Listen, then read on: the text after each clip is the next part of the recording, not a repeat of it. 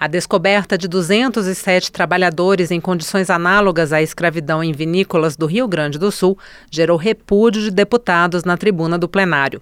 A deputada Alice Portugal, do PCdoB da Bahia, citou o caso do vereador Sandro Fantinel, de Caxias do Sul. Eram trabalhadores nordestinos, na sua maioria baianos, do estado da Bahia, o estado onde este país se iniciou a partir da colonização portuguesa de largas tradições culturais, de grandes nomes da literatura, da cultura, da ciência, da política, e que esses dias sofre um ataque absolutamente xenófobo por parte de um vereador daquele município, levantando que os agricultores, que os homens do agronegócio não contratem aquele povo lá de cima especialmente os baianos. O deputado Heitor Chu, do PSB do Rio Grande do Sul, pediu providências contra a empresa Fênix Serviços Administrativos e Apoio à Gestão de Saúde, que oferecia mão de obra às vinícolas. Lamento profundamente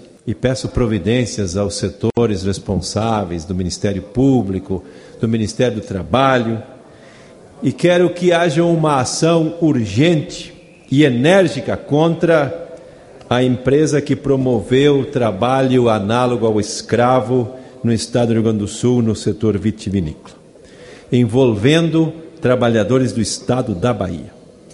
E também quero aqui, em nome do Partido Socialista Brasileiro do estado do Rio Grande do Sul, pedir desculpas ao povo baiano pelo que aconteceu. A deputada Fernanda Melchiona, do PSOL do Rio Grande do Sul, cobrou a responsabilização das vinícolas. Nós não aceitaremos, primeiro, a permanência de trabalho análogo à escravidão e queremos a responsabilização das vinícolas que compravam dessa terceirizada, a Aurora, a Garibaldi, a Salton. E também não aceitaremos as falas absurdas da mentalidade daqueles que têm a cabeça escravocrata e que desrespeitam o povo baiano, os negros e negras e os trabalhadores brasileiros. A deputada Dandara, do PT de Minas Gerais, rebateu nota do Centro da Indústria, Comércio e Serviços de Bento Gonçalves, que relacionou a falta de mão de obra a programas assistenciais do governo. Tentou se culpabilizar o programa Bolsa Família.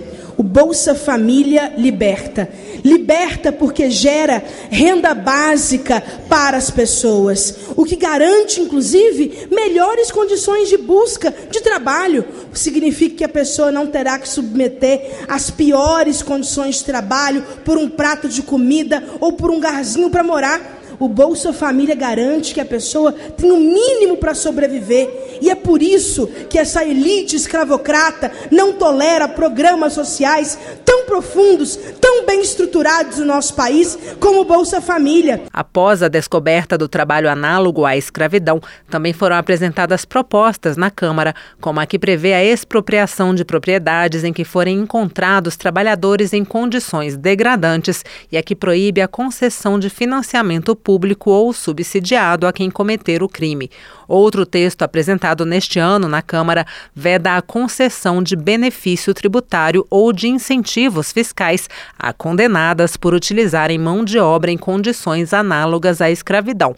E há também projeto para determinar que a empresa contratante tenha responsabilidade solidária pelas obrigações trabalhistas e previdenciárias no caso da prestação de serviços terceirizados. Em nota, a vinícola Aurora pediu desculpas às vítimas.